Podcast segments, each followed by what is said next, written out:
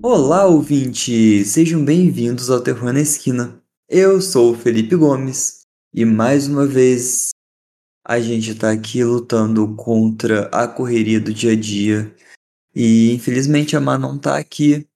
A gente achou que o começo do ano ia ser mais tranquilo, mas de tranquilo não tem nada. É correria atrás de correria. E semana passada eu não pude gravar porque eu tive que tirar o siso, eu operei a boca, então tava impossível de falar.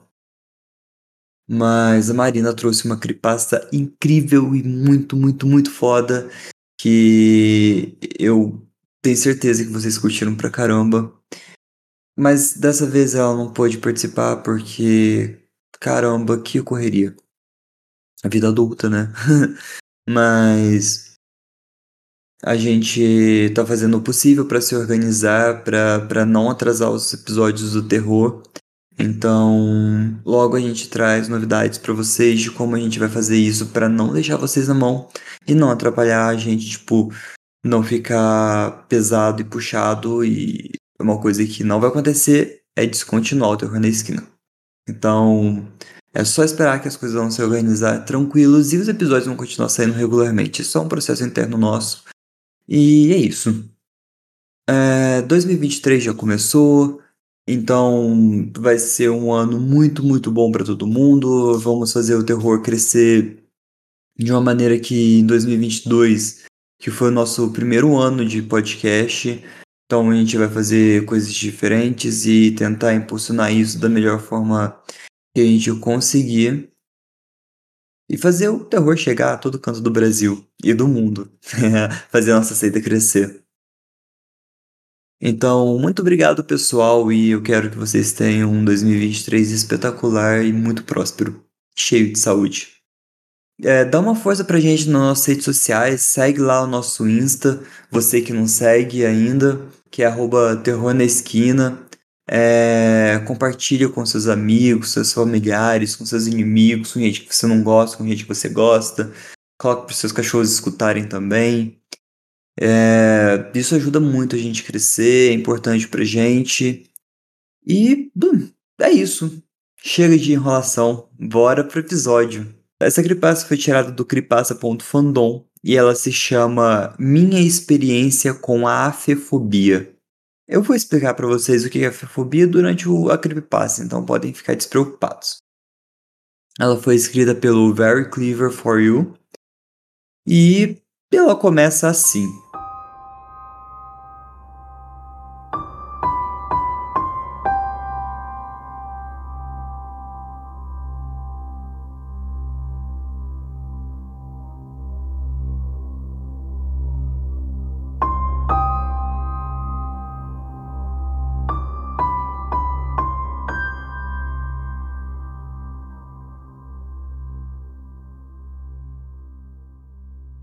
Querida internet, para qualquer pessoa que esteja lendo isso, eu gostaria de compartilhar um segredo. Esta é uma verdade sobre mim que eu tenho relutado em compartilhar com qualquer pessoa desde que ela começou a me atormentar. Esta é uma verdade que lutei inúmeras vezes sem sucesso. Eu até tentei só negar, embora como um parasita, ela nunca me deixasse de fato. Desde que eu me lembro, eu tenho sido afefóbico. Agora você deve estar se perguntando, mas que diabos é isso? E a você, eu responderia com a minha mais profunda inveja, como tenho ciúme da sua feliz ignorância. Eu também explicaria que a afefobia é o medo de ser tocado e do contato físico. O contato físico prolongado me deixa enjoado, e as mãos são o meu maior medo. Eu imagino que você acharia isso divertido, e, se achar, eu entendo perfeitamente. Eu mesmo tô ciente de que é completamente irracional, mas isso obviamente não é o suficiente para afugentar uma fobia. Eu duvido que escrever um blog também seja, mas eu senti que deveria compartilhar isso com alguém, mesmo que seja com pessoas que podem ou não se importar. Não sei especificamente quando isso começou, mas desde algum momento da minha infância eu tenho medo que as pessoas se aproximem de mim. Começou inocente o suficiente, seja com as crianças no parque ou as festas realizadas entre minha mãe e amiga dela. Sempre mantinha distâncias das crianças ao meu redor, principalmente dos meninos. Eu não quero ser rude ou preconceituosa, mas eu não achava que fosse. Não era que eu achasse que jogar duro era impróprio, mas sim, eu tava com medo do que poderia acontecer se eu fizesse contato físico com alguém. A maioria dos adultos achava fofo. Então, eles não achavam que reforçar o fato de que o toque não é letal era muito necessário. A de onde eu tô hoje, eu diria que claramente foi muito necessário. Mas, obviamente, você não pode mudar o passado. A julgar pela minha situação hoje, no entanto, às vezes parece que o presente é imutável. Por volta dos meus sete anos, eu acredito, foi quando essa minha fobia realmente começou a tomar conta da minha vida.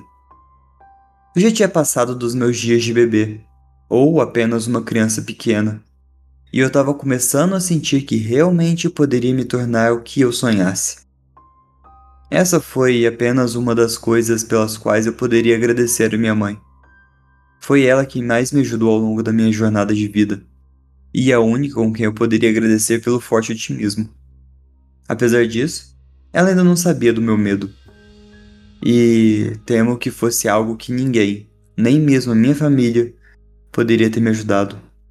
Embora as pessoas ajudassem a piorar. Foi em 27 de junho de 1999 Algumas das meninas da minha sala estavam organizando uma festa de pijama para comemorar a chegada do verão. Embora, principalmente, as férias. Nessa época, meu medo havia enfraquecido o seu controle sobre minha vida. Eu estava começando a fazer muitos amigos. Acho que sempre fui uma borboleta social. Você sabe. Sem o medo me pesando, mas era aparentemente até aquele ano da primeira série. Eu era muito amiga de uma das meninas que organizou o evento. Ou melhor, seus pais. Então eu fui convidada. O velho ingênuo, no entanto, não sabia o que era uma festa do pijama. Mas eu confiei nos meus amigos e decidi ir de qualquer maneira. Vestidas nos nossos pijamas, Luca e eu fomos deixados na casa da Cindy para uma festa do pijama no dia 29. E cara, a gente estava muito empolgada. O que eu havia imaginado era uma noite deitada em nossas camas, olhando para o teto e compartilhando histórias enquanto a gente adormecia lentamente. E tive a sensação de que o Luca era mais experiente. Fomos recebidas na casa sendo as primeiras a chegar, e começamos apenas conversando na sala. À medida que mais e mais crianças começaram a aparecer, a gente acabou nos mudando para o andar de cima, onde Cindy planejou uma noite de jogos e diversão até o amanhecer. Marchando até o quarto dela e dando um passo para dentro, fomos todos ficando hipnotizadas pelo seu quarto incrível, que em retrospecto era o quarto mais feminino do mundo. Sua cama era especialmente parecida com a de uma rainha, sendo grande o suficiente para nós cinco cabermos confortavelmente nela. O que quer que Cindy tivesse planejado, teria que esperar pois sua cama enorme inspirou Luca a correr para ela, levantar o punho e gritar: Luta de travesseiro! Todas as garotas imediatamente a seguiram para reivindicar sua arma do crime, embora eu tenha ficado para trás. Em vez disso, eu fiquei lá com a mão tremendo, enquanto lutava e lutava contra um velho amigo. Parecia que apenas meu medo da possibilidade de ser tocado havia diminuído, mas ainda eu estava ansiosa se era certo que viria. Eu não queria parecer estranha na frente dos meus amigos. Então eu me aproximei da cama no meio e sentei na beirada. Depois de alguns minutos, as quatro terminaram de lutar com os travesseiros e estavam exaustas. Eu não queria parecer uma esportista ruim, então eu disse a elas que iria descer e pegar algumas bebidas para ajudar a descansar. Embora, quando eu disse isso, Luca parecia ter um brilho travesso nos seus olhos. As meninas devem ter discutido alguma coisa quando eu desci, porque quando eu entrei novamente no quarto, eu ouvi ela assim baixinho. Coloquei o suco na mesinha de cabeceira e sentei ao lado dela. Como esperado, as meninas rastejaram em direção à mesa. Mas quando fizeram, elas pareciam estar me olhando. Devido ao meu medo, eu imediatamente entrei em modo de defesa ao detectar o perigo, mas era tarde demais. Eu só consegui me lembrar do que aconteceu como um dos momentos mais terríveis da minha vida. Uma das garotas, a Rebeca, ela me agarrou por trás e prendeu os meus braços inúteis acima da minha cabeça, enquanto as outras três me prenderam na cama. Eu percebi que elas estavam planejando me atacar enquanto eu estava lá embaixo pegando as bebidas. Provavelmente porque havia ficado fora durante o jogo de luta de travesseiros. Todas as três de uma vez cravaram seus dedos no meu torso, me fazendo cócegas contra a minha vontade. Os dedos roçaram as minhas costelas e estômago. Eu lutei para continuar respirando enquanto uma onda de pânico tomava conta de mim. Eu podia ouvir suas risadas enquanto eu lutava contra as rédeas que me seguravam, mas eu estava muito fraca. Os meus pulmões estavam vazios e eu queria gritar, mas eu não conseguia. Embora a cada respiração eu pudesse sentir o ar escapando de mim como um pneu furado. Por mim, eu não aguentei mais e comecei a chorar. O que as meninas notaram, felizmente. Eu deitei, enrolado em posição fetal. Os pais de Cindy subiram correndo ao ouvir o meu choro e fizeram o possível para me confortar enquanto tentavam entender o que havia acontecido. Eu não queria que os meus amigos tivessem problemas, já que eles não estavam tentando me machucar. Mas no momento eu estava fervendo de medo, ódio, raiva e muitas outras emoções, para falar a verdade. Como descobri mais tarde, Cindy estava de castigo após a festa de pijama, e mesmo durante a festa, eu imagino que o clima tenha sido arruinado pelo meu número patético. Os pais de Cindy me deram uma carona para casa e foram muito legais com comigo com todo o incidente. Mas durante toda a viagem para casa eu não pude deixar de sentir que toda a situação foi basicamente minha culpa. Eu percebi que os meus amigos estavam simplesmente pregando uma peça amigável em mim, sem saber que eu iria atacar daquele jeito. Eles saberiam do meu medo se eu tivesse contado a eles sobre isso. Enquanto dirigia em silêncio, eu poderia me sentir chorando. Eu, pensei, é isso que tá errado. Sou eu. Se não fosse pelo meu medo estúpido, tudo isso nunca teria acontecido. Eu me sentia culpada e envergonhada de mim mesmo, com medo de algo tão simples quanto ser tocado. Não é como se eles fossem te matar. Eles são seus amigos. Eu me culpei pelo incidente nos dias seguintes e não falei nada com Cindy ou com a Luca. E elas me lançavam um olhar de desculpa sempre que acidentalmente fazia contato visual. Mas eu tentei não deixar elas desconfortáveis se atribuindo um olhar. Embora a Luca tivesse me enfrentado nos dias seguintes e pedido desculpa, minha culpa ainda permanecia, junto com o medo. Naquela noite, entretanto, eu tinha corrido para a cama logo depois que os pais de Cindy me levaram para casa. Em parte porque eu estava cansada e principalmente porque eu não queria discutir isso com os meus pais. Os pais de Cindy foram super compreensíveis, então só disseram aos meus pais que eu voltei porque eu não estava me sentindo bem. Eu escovei os dentes às pressas e fui para a cama. O tempo todo agindo como se eu estivesse com febre ou algo assim para poder ir para a cama rapidamente. Eu me deitei no travesseiro macio e eu esperei deixar a noite para trás enquanto meus olhos vacilavam lentamente e se fechavam. Também naquela noite, eu me lembro que tive um sonho. Eu acho que foi mais para um pesadelo. Não era ruim o suficiente eu ter tido um ataque de pânico na festa de pijama da minha amiga. Eu também tive um pesadelo para encerrar a noite. Pelo que eu me lembro, meu sonho começou comigo deitado, numa jangada de madeira, flutuando apática por um mar com água até onde a vista alcançava. Eu me sentei e pisquei os olhos, olhando para a única coisa que se destacava na cena. Eu. Eu parecia ser mais velha, muito maior do que uma menina de sete anos. Ao meu redor, o ar estava frio e o vento parecia estar perfurando minha camisa. Eu me sentei na jangada pelo que pareceram horas, imaginando se havia algo que eu deveria fazer. O sonho parecia estar mexendo com o meu bom senso, pois eu não fiquei nem um pouco chocada com o fato de estar flutuando sozinha no mar em uma pequena jangada. De repente, embora a jangada estivesse estável e o mar calmo, minha plataforma de madeira começou a afundar inexplicavelmente. Eu, pelo menos, sabia o básico de natação na vida real, mas no sonho parecia estar indefesa na água. Eu estiquei os meus braços e pernas para flutuar, mas de alguma forma eu ainda estava afundando. Eu comecei a me debater desesperadamente para tentar me manter à tona, mas apesar dos meus esforços, eu fui caindo lentamente sob as ondas. De repente, porém, pouco antes da minha cabeça afundar, eu fui recebida com um toque no centro das minhas costas. Reflexivamente, eu pulei e engasguei, quase engolindo a água do mar. Lentamente, a, a mão fixou a palma das minhas costas, como se tentasse me impedir de afundar no fundo do mar. No entanto, não foi isso que eu pensei no momento, pois meu coração disparou e eu tentei ainda mais tentar escapar do que esperava, do que me esperava abaixo da superfície. Com a chegada da primeira mão, mais e mais mãos começaram a emergir das profundezas, cada uma encontrando um ponto no meu corpo para se agarrar. E mais quatro mantiveram as minhas pernas para cima. Embora minha cabeça estivesse acima da água, eu estava cuspindo para respirar.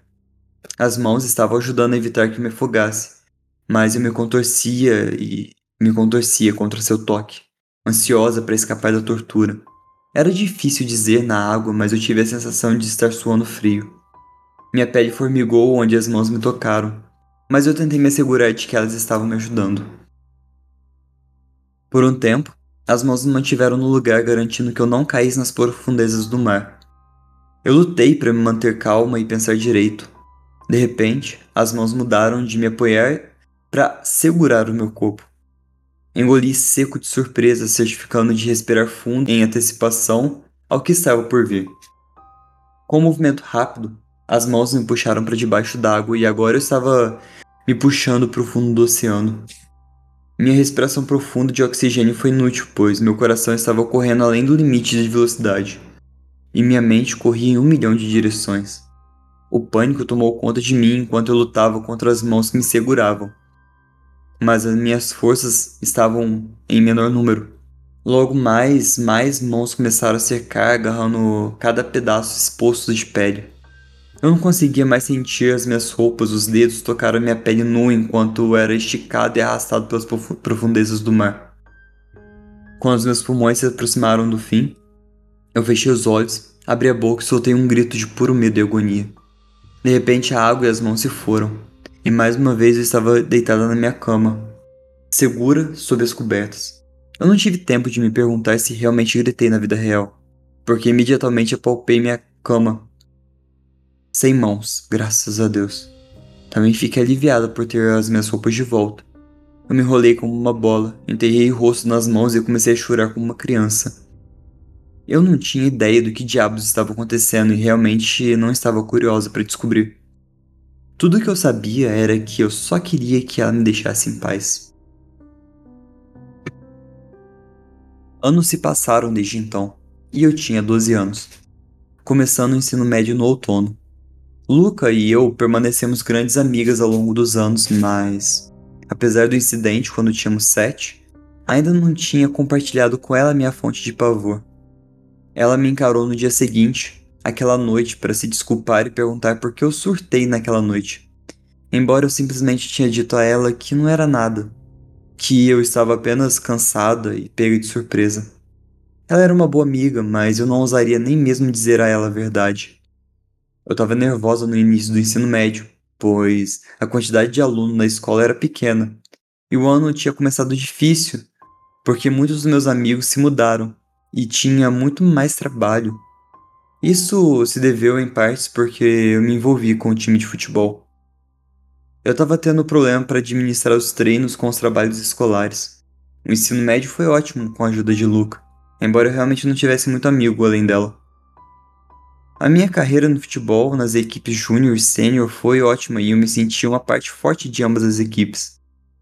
No entanto, as coisas deram terrivelmente errado durante o jogo de campeonato estadual. Mas não foi por causa do fracasso. Eu não posso culpar a minha equipe por nada do que aconteceu. Esperávamos que o jogo fosse difícil, mas eu não esperava que fosse um impasse. Com muito esforço e sorte, ambas as equipes finalmente chegaram a um confortável 2 a 2 mas estavam lutando para ir além disso. Nos três últimos finais, no entanto, o time adversário entrou em um ataque final e absoluto para passar por nossas linhas. Mas nosso goleiro permaneceu vigilante e chutou para trás de suas linhas antes que eles pudessem reagir. Eu tinha recebido a bola e corri até a rede dele antes que qualquer um pudesse alcançá-lo. Com meu gol tendo sido um sucesso, a torcida e nosso time explodiram em aplausos. Sabendo que havia vencido, e eu caí no chão exausto. Bati com a cabeça, o que me deixou bastante atordoado no chão durante a comemoração. Eu havia esgotado toda a minha resistência correndo para a rede e estava respirando com dificuldade. Antes que tivesse a chance de tentar me levantar, de repente eu me deparei com a minha equipe se aglomerando ao meu redor. Mas eu pensei que eles simplesmente iriam me parabenizar. Dizer que fui pego de surpresa seria um eufemismo pois em vez de me ajudar a levantar, eles começaram a me levantar do chão. Fui pega de surpresa e eu não tive fôlego para dizer para eles me colocarem de volta no chão, implorar para que eles me colocassem de volta no chão. Engoli em seco e tentei arrancar as mãos de cima de mim, mas eram simplesmente muitas. Meus companheiros recuaram e me lançaram no ar, e por um segundo terrível eu fiquei pairando no ar desejando poder escapar, mas as mãos eram meu único apoio. Eu não podia me dar ao luxo de escapar das suas garras. Tão rápido quanto veio, meu momento de paz acabou, e apesar da minha agitação selvagem, eu inevitavelmente afundaria de volta nas suas garras. Eu não queria que fosse assim. Eu realmente não sabia. Meus colegas, meus amigos, meus companheiros de equipe estavam lá para me apoiar. Mas eu sabia então e eu sei agora que eu nunca poderia aceitar sua ajuda. Eu nunca conseguia pegar na mão deles. No momento em que eu me afundei nas mãos após a queda, eu estava chorando. Eu não conseguia me controlar. Eu tentei firmar minha respiração para falar, mas eu fui rapidamente jogada de volta no ar, antes que eu pudesse recuperar meu estado de espírito des despedaçado. Sobre os aplausos comemorativos e gritos da minha equipe, meus soluços não foram ouvidos. Ao descer pela segunda vez, porém, ouvi minha equipe ser silenciada por uma voz que eu reconheci. Era Luca. Ela finalmente conseguiu acal acalmar a multidão e fazer com que eles me colocassem no chão. Eu estava com os olhos fechados, mas eu pude ouvir Luca fora da multidão. Ela deve ter participado da torcida. Eu não sei como, mas ela parecia saber do meu lado. Embora eu nunca tivesse contado a ela. Presumo que foi porque ela não aceitou minhas desculpas esfarrapadas e teve a sensação de que algo estava acontecendo naquela noite do incidente anterior. Por causa do súbito silêncio, eu pressionei as minhas mãos contra o meu rosto para tentar fazer com que o meu soluço não fosse ouvido. Eu era amigo de quase toda a minha equipe, e todos eram muito legais, mas certamente não era fácil ter um ataque de pânico na frente deles. Não era nada fácil ter um ataque de pânico, muito menos na frente dos outros. Eu sabia que eles dariam espaço depois que aconteceu, mas eu ainda senti que eu estava em perigo. Eu me enrolei em uma bola para minimizar minha área de superfície e implorei meu coração para desacelerar. Eu esperava que o tremor não fosse muito aparente. A Luca se sentou ao meu lado tentando me confortar, e eu fiquei muito grata por isso. Mas ainda demorou um pouco até que finalmente me acalmasse. Depois daquele adorável incidente, eu não consegui mais olhar para minha equipe. Luca me acompanhou até o vestiário e depois me ajudou a chegar em casa. Como nossas casas ficavam perto, eu decidi voltar a pé. A gente decidiu voltar a pé. Ainda estava ensolarado, claro e quente, então aumentou minha vontade de chegar em casa e ficar trancada no meu quarto para sempre. Eu não estava com vontade de falar com ninguém, mas eu não podia simplesmente largar Luca e voltar para casa sozinho. Infelizmente, no meio do caminho para casa, ela decidiu que era hora de me enfrentar sobre o ocorrido. O que quer que Luca tivesse para me perguntar, eu acho que eu não queria ouvir. Mas acabar com isso provavelmente foi a melhor ideia. O que você está escondendo de mim, Megan? Ela perguntou. O que você quer dizer com isso? Respondi. Do que você está falando, Megan? Eu sou sua melhor amiga. Ela tinha razão. Mas ainda assim, foi difícil, mas eu finalmente contei a ela sobre minha afefobia. Surpreendentemente, ela não ficou chocada. Eu percebi isso. De que você poderia surtar se o time decidisse comemorar jogando você pro alto, mas eu não consegui deter eles a tempo. Ah, não é culpa sua. Eu garanti isso a ela. Você vai ficar bem? Ela me perguntou. Felizmente, a gente chegou na minha casa, então eu decidi encerrar a conversa. Ah, sim, eu vou, eu só preciso ficar um tempo sozinha. E com isso, a gente se separou. Para minha sorte, os meus pais não estavam em casa, o que significava menos pessoas para me incomodar depois de um longo dia. Peguei um pouco de chocolate na geladeira. Subi as escadas, entrei no meu quarto e tranquei a porta. Em retrospectiva, manter a porta deixaria o vento fluir e manteria meu quarto fresco. Mas eu dificilmente poderia me importar menos com isso. Mal era noite, mas eu me sentia esgotada. Deitada na cama, ainda sentia as minhas costas formigarem onde a minha equipe havia me levantado. Como se tivesse deixado uma marca em mim. Eu engoli o achocolatado e coloquei a caneca na cabeceira. Eu virei para tentar tirar uma soneca, mas não foi muito divertido. Mas não foi muito difícil ver como eu estava cansado. Fechei os olhos e caí no sono. Como naquela noite, sete anos atrás, eu tive outro pesadelo. Parecia que a maneira da minha mente lidar com um dia ruim era torná-lo pior. Dessa vez eu encontrei em terra firme, no mínimo. Eu estava descalço em um chão de mármore frio, sem nada ao meu redor enquanto eu caminhava em linha reta ao longe de um vasto chão branco. O céu estava nublado com névoa, e eu só conseguia ver até certo ponto ao meu redor, antes que minha visão mergulhasse na névoa. Pelo que eu pude ver, não havia nada além do de mim e do meu sonho. Então, por curiosidade, eu continuei andando apaticamente pelo que parecia ser quilômetros de chão branco e vazio. Foi apenas um sonho. Então não senti que estava ficando cansada e o sonho deixou a minha mente em branco.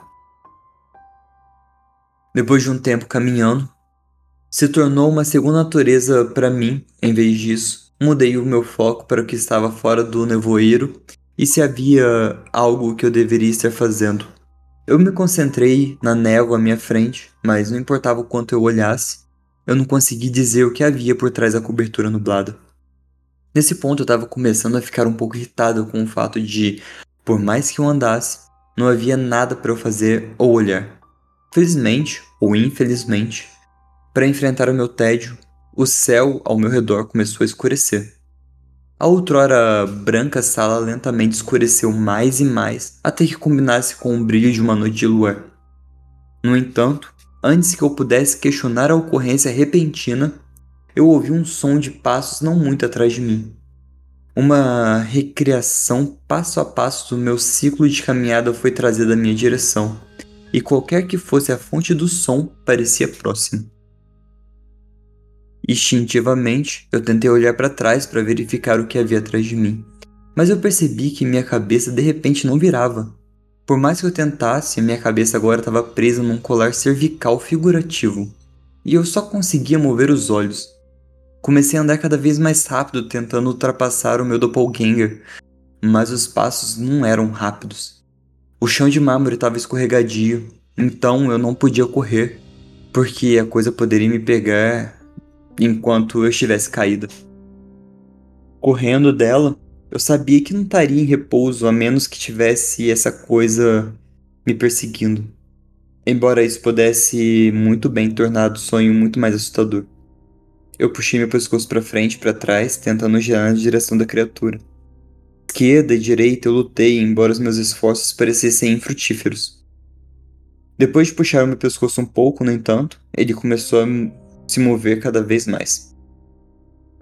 Nenhuma coisa, não havia nada atrás de mim. Enquanto eu olhava e me afastava dessa misteriosa série de passos, eu pude ver que não havia nada ali. Ainda estava claro o suficiente para que pudesse ver as figuras. Então, por que eu não conseguia ver essa coisa? Por medo, eu ainda estava andando, mas encarei a escuridão sem fim, incapaz de encontrar o que procurava. Eu sabia que estava lá. No meu coração, eu sabia que estava lá porque eu não podia ver. Não pude ver sua figura mudar, mas eu pude perceber que seus passos estavam ficando maior. Passos suaves se transformaram em baques, e eu sabia que não sobreviveria ao que quer que tivesse atrás de mim. Eu desviei o olhar e caminhei em um ritmo acelerado. Achei que já, já que essa coisa havia crescido, eu seria capaz de ultrapassá-la. Eu estava errado.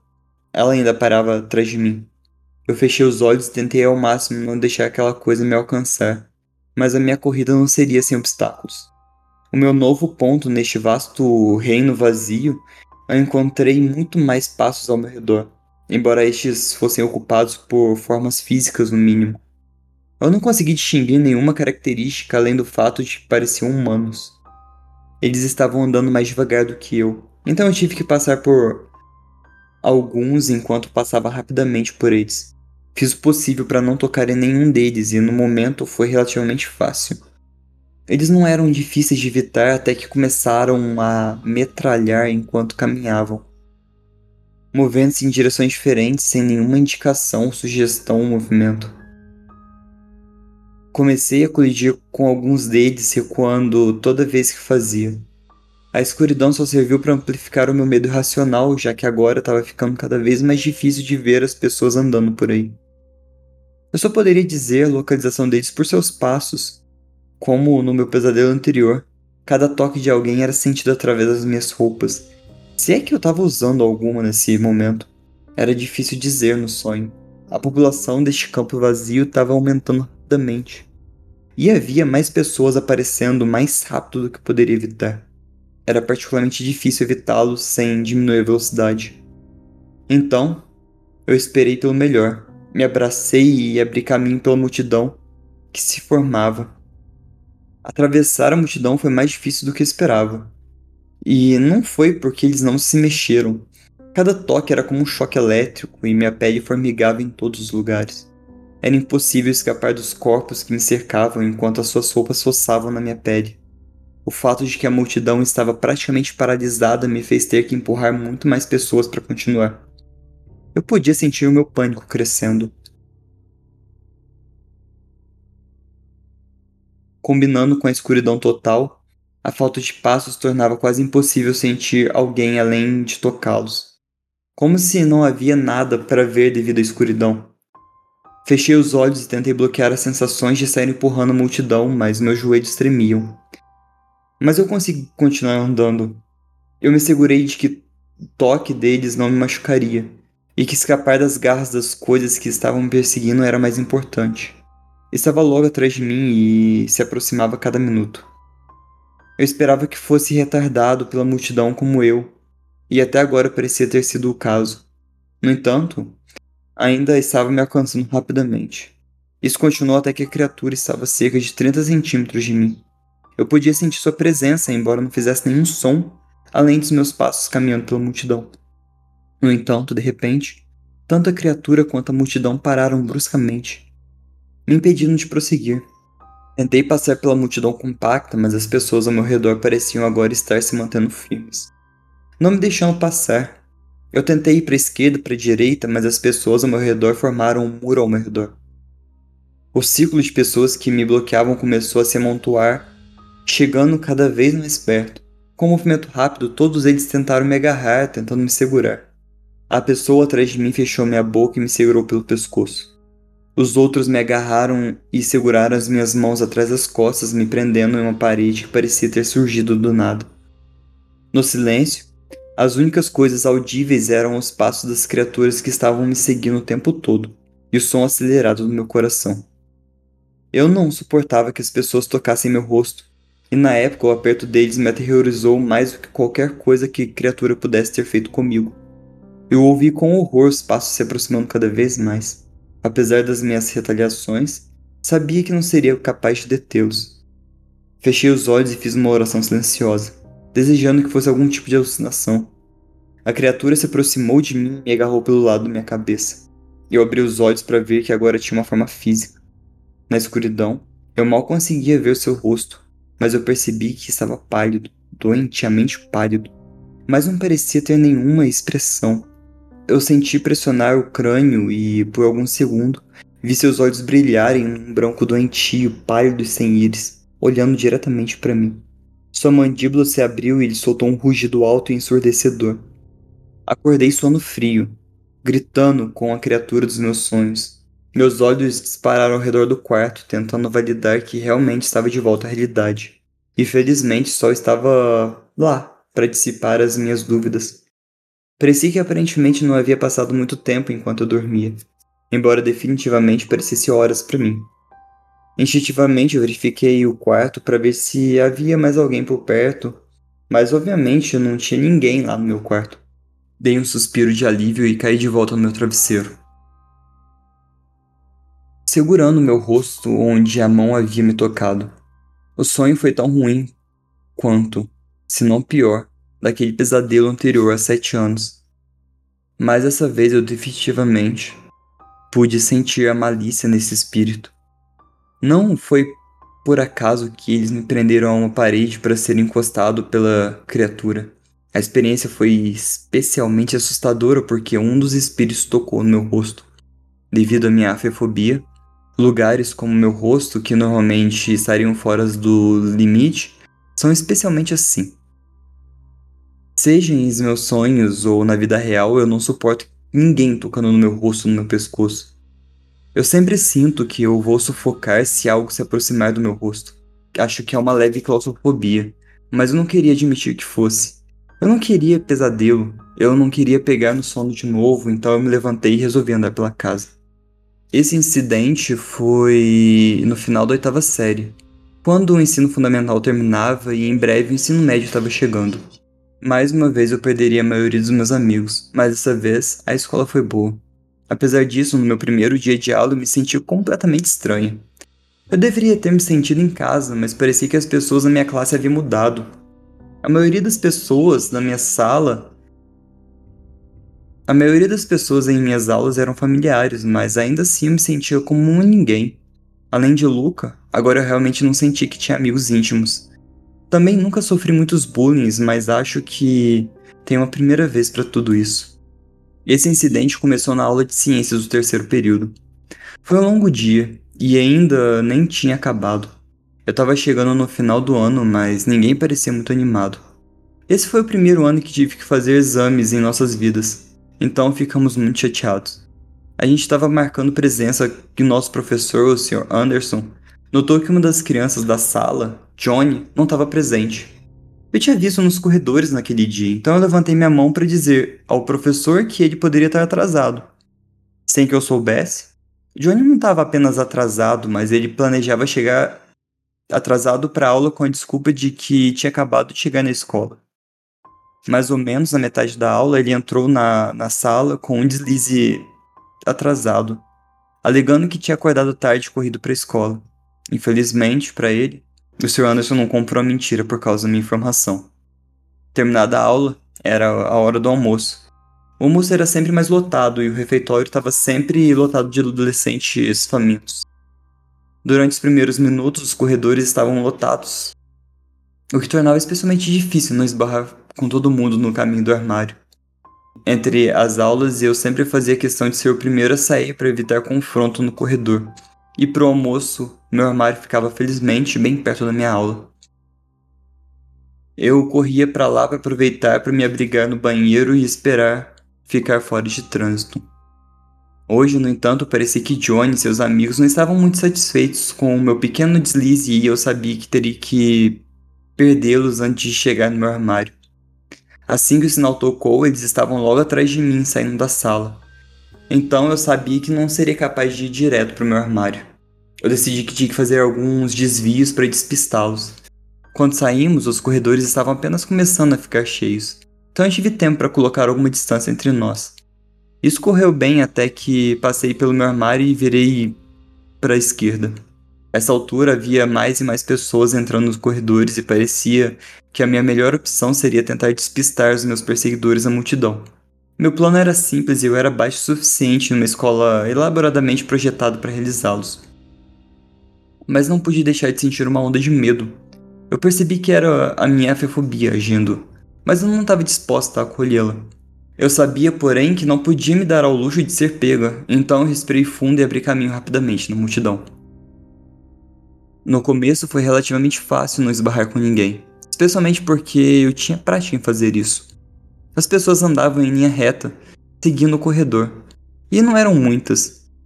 Logo, porém, havia muita gente nos corredores, muito mais do que eu esperava.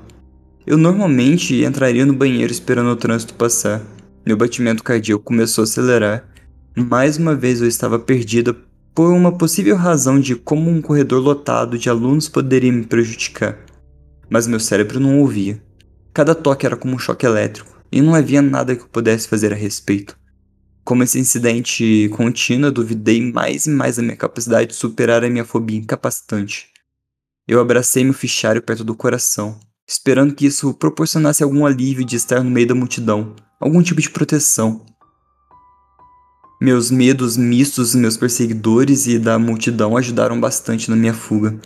Andei, andei pela escola dando voltas e mais voltas para despistar os meus perseguidores, mas eles continuaram me seguindo. Eu não podia acreditar que não tinha me ocorrido, que eu poderia simplesmente ter esperado no banheiro feminino e fazer desistir de me perseguir.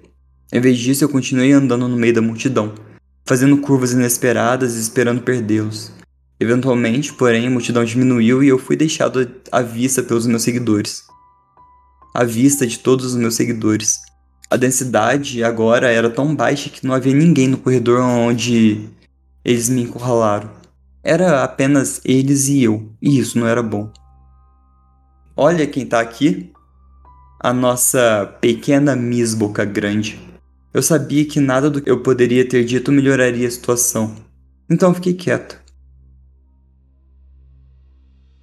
Não foi muito legal o que você fez hoje, ele continuou seu monólogo. Não é legal dedurar os outros. Johnny não parecia nada especial, mas eu sabia tão bem quanto qualquer um o quão forte esse cara poderia bater. Se ele iria bater uma garota ou não, eu não queria descobrir, mas não estava muito animada para isso. Vai em frente, diga alguma coisa, ele me falou. Mas eu ainda permaneci quieta. Vai lá, tenta inventar uma desculpa. Apesar de seus constantes empurrões, eu permaneci em silêncio, tentando avaliar a situação para ver se eu conseguia sair dela. Felizmente, eu estava no corredor menos movimentado da escola, e eu duvidava que alguém aparecesse tão cedo. Finalmente eu decidi falar: O que, que você quer? Eu estava realmente me perguntando a ele o que ele queria de mim, mas acho que ele interpretou de maneira errada, porque agora parecia mais furioso do que antes. O que eu quero? Ele me perguntou retoricamente. O que eu quero é poder tirar algumas licenças das aulas sem ser dedurado. Provavelmente não foi a melhor ideia, mas eu decidi perguntar a ele. Por que você estava matando aula então? Mesmo quando disse isso, eu sabia que deveria ter retirado. Não foi até o momento em que percebi quão brava eu mesmo estava, e como era evidente na forma de como eu disse isso. Johnny esperava poder faltar à aula e se esquivar de todas as responsabilidades sem nenhuma consequência. Ele não tinha preocupações com a vida, mas ainda era muito arrogante e mimado para passear na escola. No entanto, minha raiva fervente foi rapidamente anulada quando Johnny se aproximou, colocando as minhas costas contra a parede. Seu sorriso malicioso se transformou em sorriso escárnio olhando para mim. Por quê? Ele perguntou, me agarrando pela gola da camisa. Porque eu quis. Imediatamente meu coração acelerou alguns pontos em um instante. Cerrei os punhos e respirei fundo, sabendo que não poderia deixar Johnny ver como eu estava apavorado. Eu provavelmente estava tremendo, mas não havia como ele ter notado pelo olhar nos, nos seus olhos. Não é da sua conta o que eu quero fazer ou não, ele disse. Entendeu?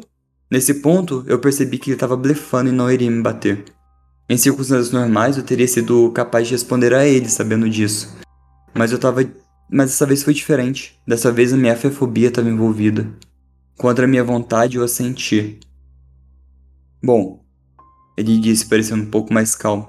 Quando ele me soltou, eu encontrei um assento no chão tentando impedir que os meus joelhos cedessem.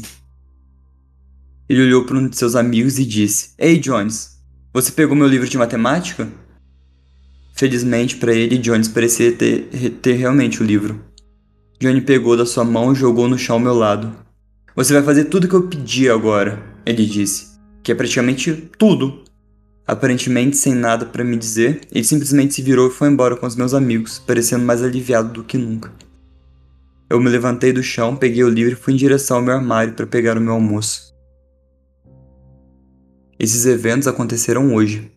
E eu tô sentado aqui na minha cama, na calada da noite, digitando essa postagem no meu blog. Não sei há quanto tempo eu venho fazendo isso. Pode muito bem ter passado desde a hora que eu comecei, mas agora o relógio está me dizendo que é oficialmente o dia seguinte. Minhas razões para não ter ido para a cama já não são a causa da procrastinação. Nem tem raízes nos eventos que conspiraram hoje. Tenho muito medo do que poderia acontecer se eu adormecesse. Eu observei o fato de que todos os incidentes anteriores relacionados à minha afefobia, na noite seguinte eu sempre teria um sonho que pronunciasse o próximo incidente a noite do incidente, quando eu tinha sete anos, me fez afundar no mar apenas para ser sustentado por um aceno de mãos. Um evento muito semelhante ocorreu sete anos depois, quando fui levantado pelos meus companheiros de equipe e jogado para cima em comemoração. Lembrando do meu sonho por meio de mãos que me impediram de cair. Mãos que me apoiaram, mas me aterrorizaram. Naquela noite tive um sonho semelhante no meu encontro de hoje com Johnny sustentando aquele mesmo sentimento de desamparo e incapacidade de escapar do, do que me persegue. Depois de tudo que aconteceu hoje, eu não consigo dormir. E se tiver outro pesadelo assim, eu sei que os pesadelos anteriores podem muito bem ter sido coincidência, mas simplesmente não consigo acreditar que foram. Não sei o que fazer, mas acho que eu vou ter que dormir eventualmente. Eu também poderia enfrentar o meu destino.